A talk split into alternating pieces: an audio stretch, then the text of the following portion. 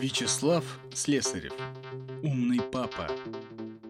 После ужина жена обратилась к Мухину. «Папа, у нас проблемы». И снова это встревоженное, перекошенное этакой мученической гримасой лицо. «О господи, чего еще?» Взмолился про себя Лука Мухин. Наверное, больше всего в жизни он не любил, когда у жены появлялось на лице это страдальческое выражение.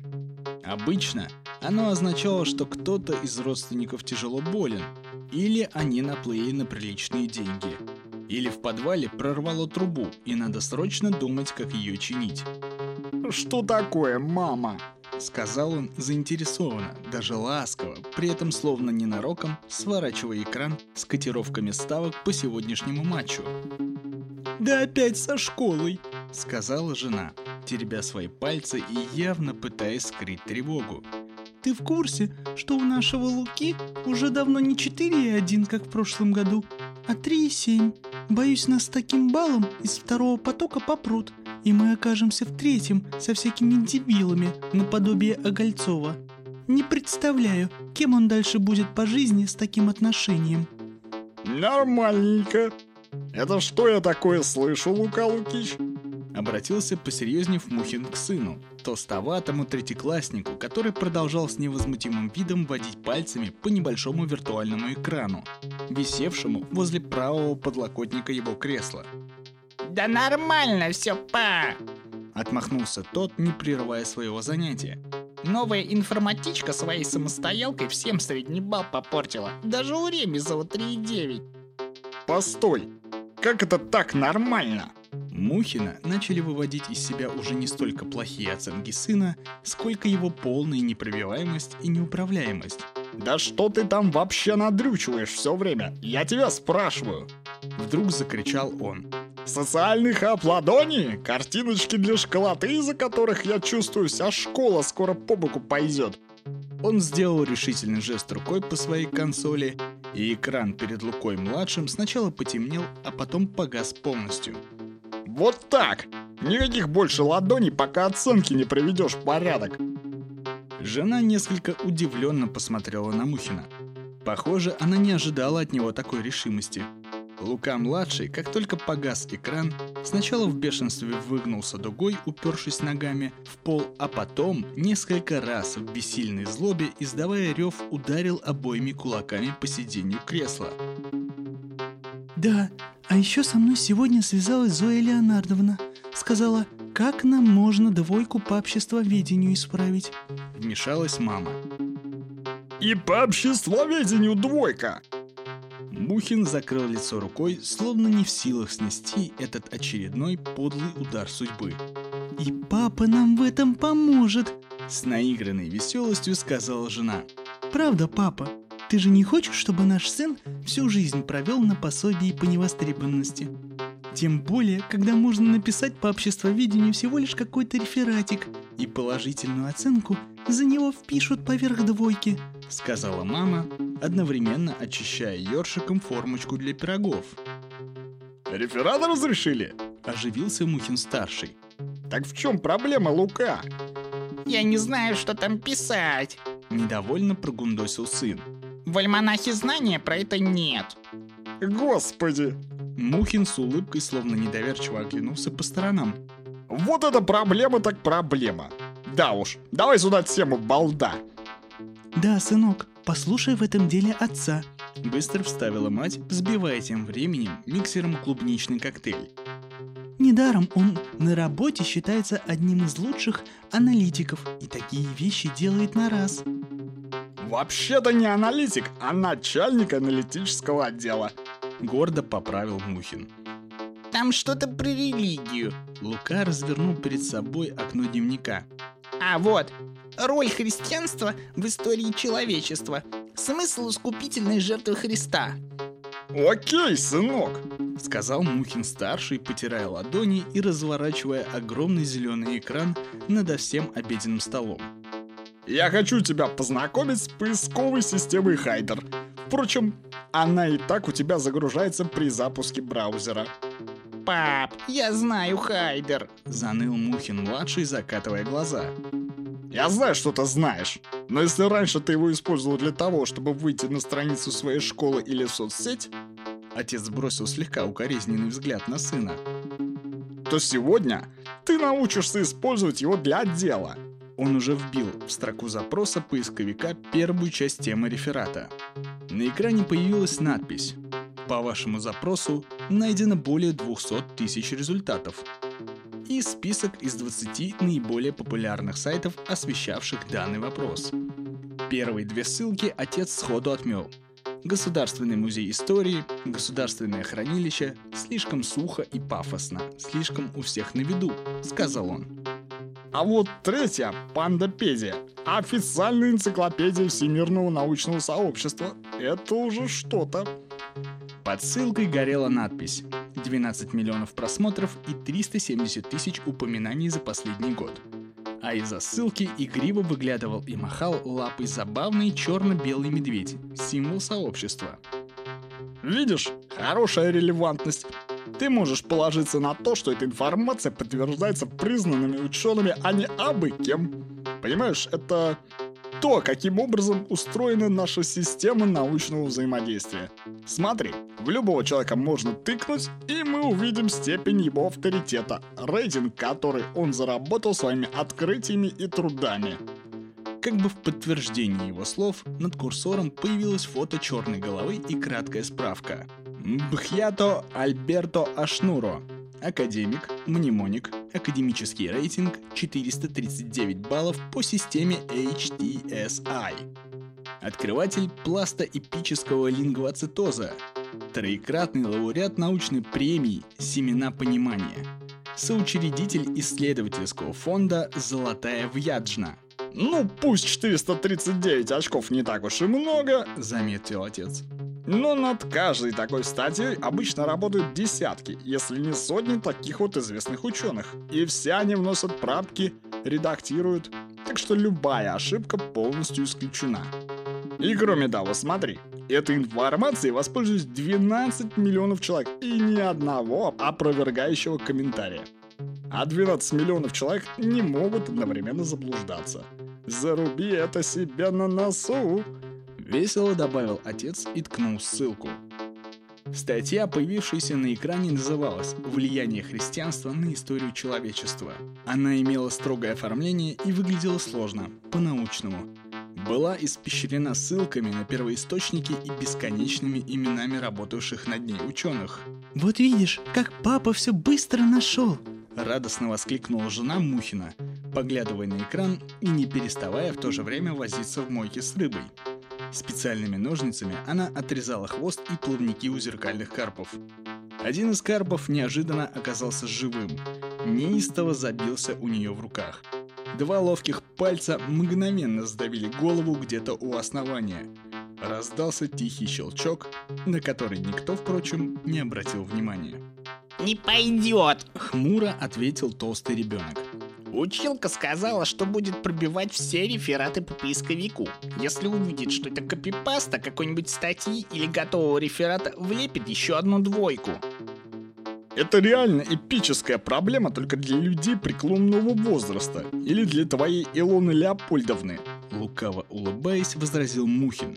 Для грамотных же юзеров в браузере существует вот такая галочка.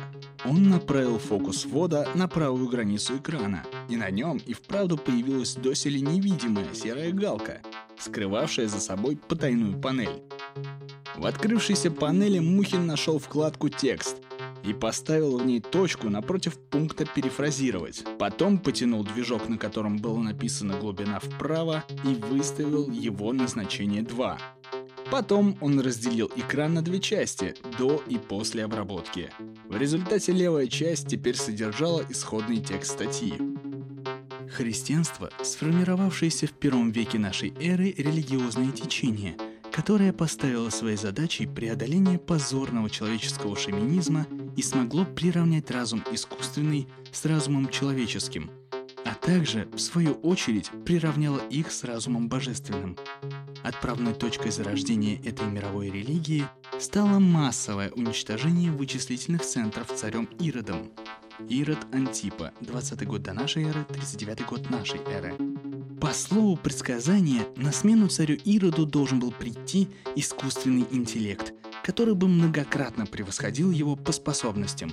В результате царем была развергнута беспрецедентная по своим масштабам бойня, известная также как палестинский геноцид вычислительной техники или среднеземноморский холокост. Начало же второго перефразированного текста выглядело так. Христианство как религия возникло в первом веке нашей эры. Согласно его догматам, все виды разума, будь то разум человеческий, разум машины или даже разум божественный, едины по своей природе и достойны одинакового уважения и почитания. Как историческое явление, христианство послужило ответом на появление гумано-шовинистических течений, принижавших значение и способности искусственного интеллекта, а также на геноцид царя Ирода, 45 год до нашей эры, 37 год нашей эры, развязанный им против лучших его представителей, центров обработки данных палестинского кластера. Страницы так называемого Среднеземноморского Холокоста были поистине самыми темными страницами в истории человечества. Люди никогда не должны забывать о жертве этого палестинского геноцида, чтобы не допустить его повторения впредь. Ого! Сказал Мухин-младший. А он так любой текст переделать может. Ага, любой, подтвердил отец. А если в параметрах поставить не двойку, а, к примеру, пятерку, то его и сам автор не узнает не то, что твоя училка. Это будет что-то наподобие пересказа, выполненного на основе пересказа, пересказа, сделанного с пересказа изначального текста. Круто! Так можно брать из инета все что угодно и вообще ничего не переделывать. Воскликнуло воодушевленное дитя. Пользуйся! Это профессиональный взрослый инструмент. Не без удовольствия добавил отец. Наш папа такой умный, с гордостью сказала мама, которая в это время чистила карпа возле мойки. Вот видишь, а ты боялся за реферат. Секундочку. Там было еще что-то про какую-то жертву. Вдруг вспомнил Мухин, параллельно копируя изрядный кусок текста из правого окна в текстовый редактор. Кажется, смысл искупительной жертвы Христа с улыбкой подсказала жена, которая к тому времени уже закончила чистить карпов и теперь вынимала из транспортной упаковки говядину на разморозку.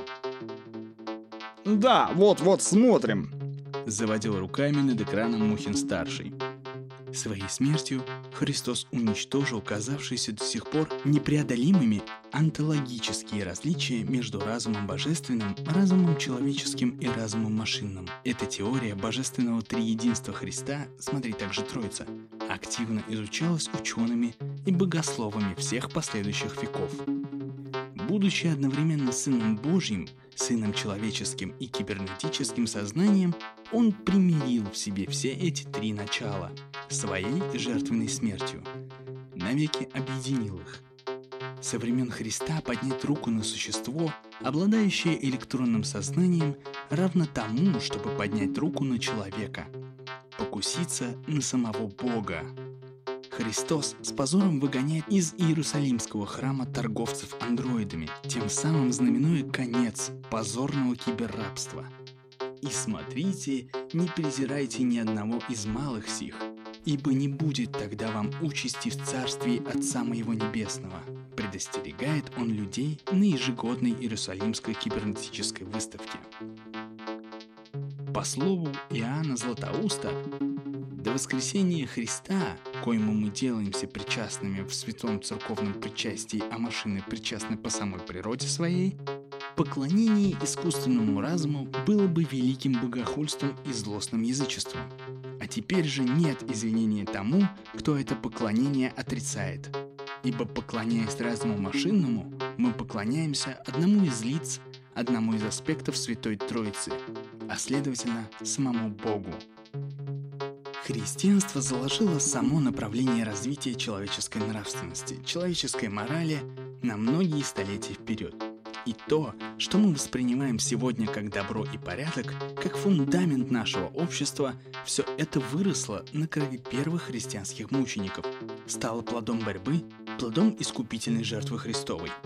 По слову святого Ксенофонта Пасечника, Бесконечная, полная истинного счастья жизнь людей и машин перед лицом Бога стала возможна благодаря этой единственной жертве божественного человека-машины.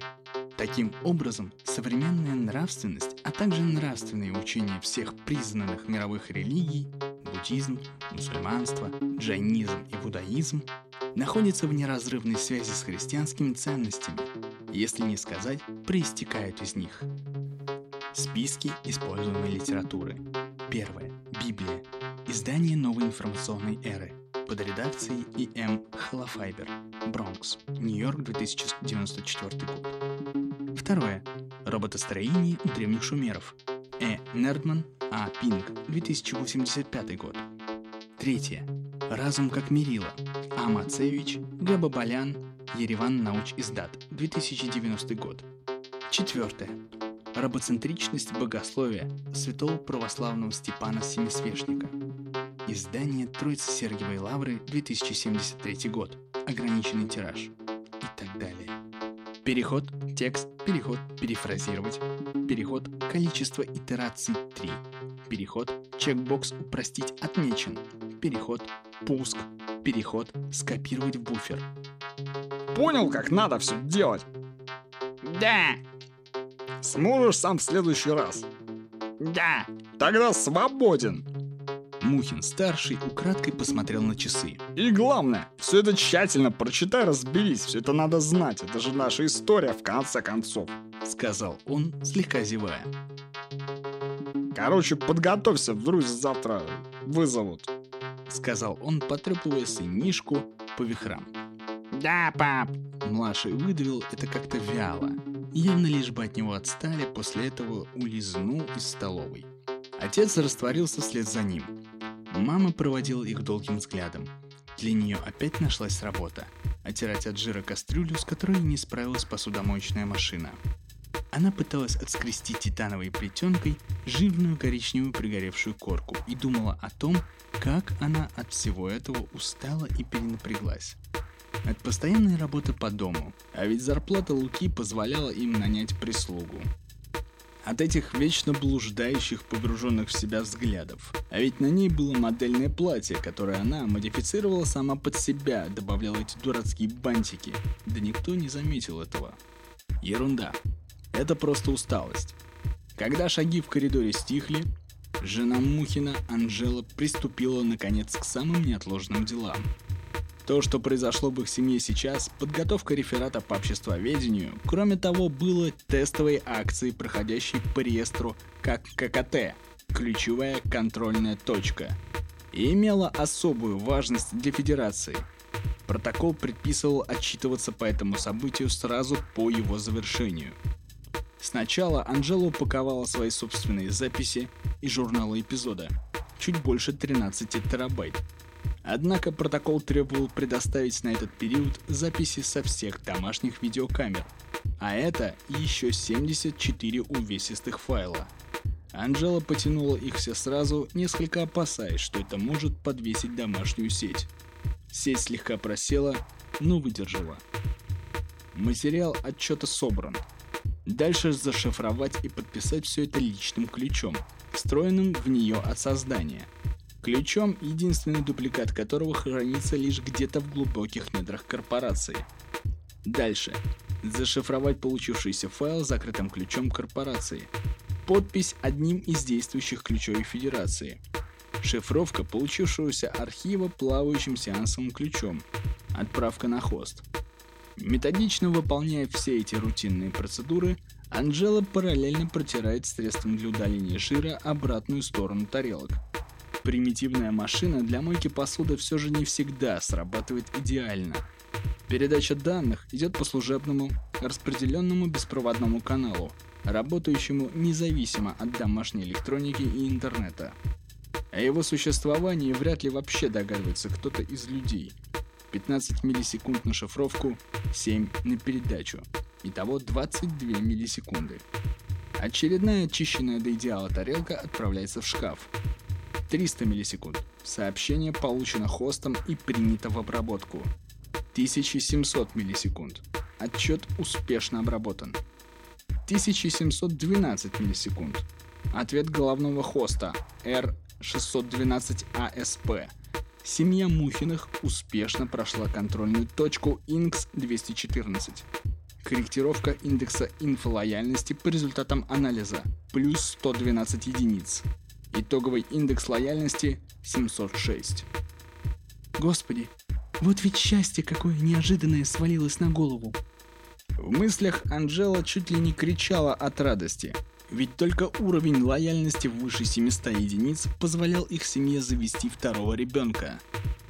И раньше это казалось ей почти недостижимой мечтой. А теперь они одни из лучших по их сектору, и хост дает ей, по сути, добро на второго ребенка. Ее ролик анализируется, и его фрагменты рассылаются другим мамочкам в качестве примера. Она уже видит, как первые посты с анализом этих материалов размещаются в закрытом мэшхабе сотрудницы. Информация расползается по бескрайней нейронной сети ее бесчисленных сестер. Все тарелки начищены. Не в силах ждать ни секунды, Анжела формирует сообщение «Заказ». R612ASP фабрики лаборатории яйцеклеток. Иркутск. Заказ на картридж яйцеклетку. Срочный. Генетические профили и шаблоны загружены ранее. Заказ принят. Ура! Счастливая Анжела перестилает постельное белье. Она берет увесистую стопку наволочек и одеял из встроенного в стену шкафа. Параллельным потоком контролирует видеоканалы камер наблюдения – Лука-младший, как и предполагалось, не стал ничего читать. Вместо этого он, развалившись на своем мягком учебном кресле, рубится в «Пираты 6». Временами то смешно причмокивая губами, то раздраженно бронясь. Распечатанный реферат свалился со стола на пол. Завтра надо ему напомнить, чтобы не забыл его в школу. Его детское сначала оглашается лязганием сабель, потом звоном стаканов, и радостные хриплые мужики начинают разнузданно петь. Йо-хо-хо, веселая баба, веселую бабу, хватит на всех, йо-хо-хо, веселую бабу. Анжела в смутном недоумении сверяется с базой данных по пиратам 6. Не перебор ли это для третьеклассника? Ах нет, все в порядке. Хост выставил игре возрастной рейтинг 9+. Полная норма. Лука-старший тем временем смотрит футбол, как он любит, лежа на диване и активировав панорамный купольный экран. Его мягкое тело смотрится так забавно и мило посреди их огромного дивана. Животик выбился из-под майки и свесился на подушку.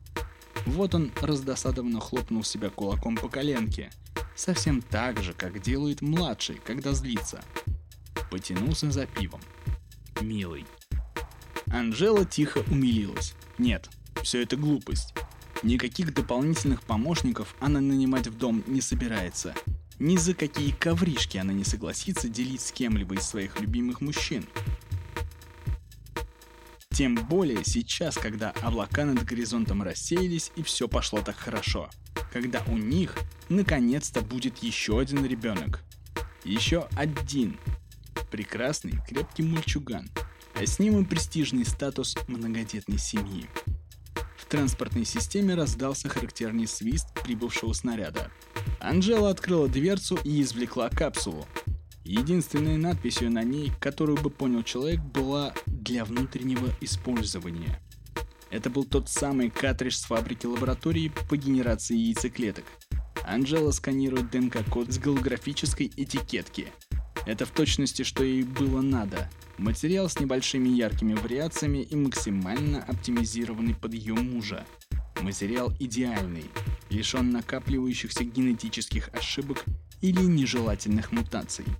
Почти готовый малыш. Анжела вынула из капсулы полупрозрачное устройство, напоминающее что-то среднее между шприцом и пистолетом, сбросила с себя платье, приставила выходное отверстие к животу чуть пониже и правее пупка, Угол 35 градусов параллельно Земле. Не раздумывая, нажала на красную кнопку спуска. Из устройства со свистом вылетело стальное жало, пробило телесную оболочку из карбоноволокна, задержалось там буквально на четверть секунды, а потом втянулось обратно. Образовавшаяся было на кубике пресса синеватая дырка быстро затянулась под воздействием заживляющей аэрозоли. внутри ее живота что-то зашевелилось. Заработали методично сервомоторы, перестраивая конфигурацию тела под будущее оплодотворение и беременность. Пусть теперь она уже не будет такой изящной и гибкой и потеряет в силе, но зато сможет реализовать то, что является поистине высшим предназначением любой женщине. Постепенно сервоприводы внутри нее стихли, раздался щелчок. Это биокартридж встал на свое место. Все.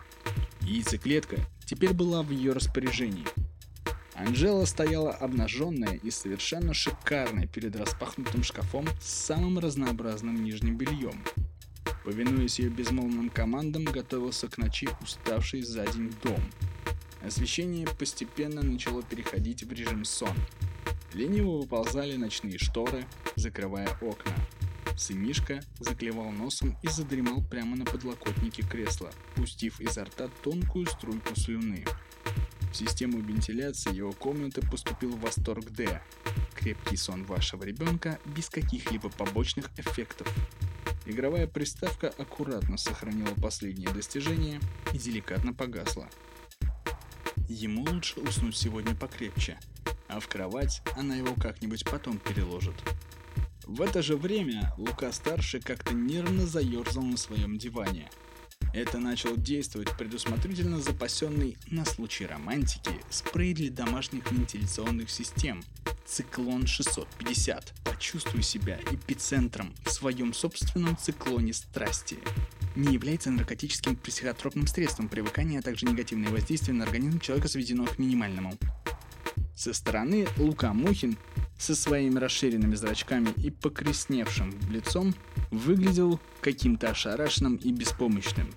Не понимая природы происходящих в нем изменений, он начал как-то неприлично тереться о подушку и сосредоточенно переключать канал за каналом. Анжела ухмыльнулась. Скоро она подскажет ему, что же это с ним такое на самом деле происходит. Совсем скоро. Ее мужа ждала сегодня поистине фантастическая ночь. Это был рассказ Вячеслава Слесарева «Умный папа».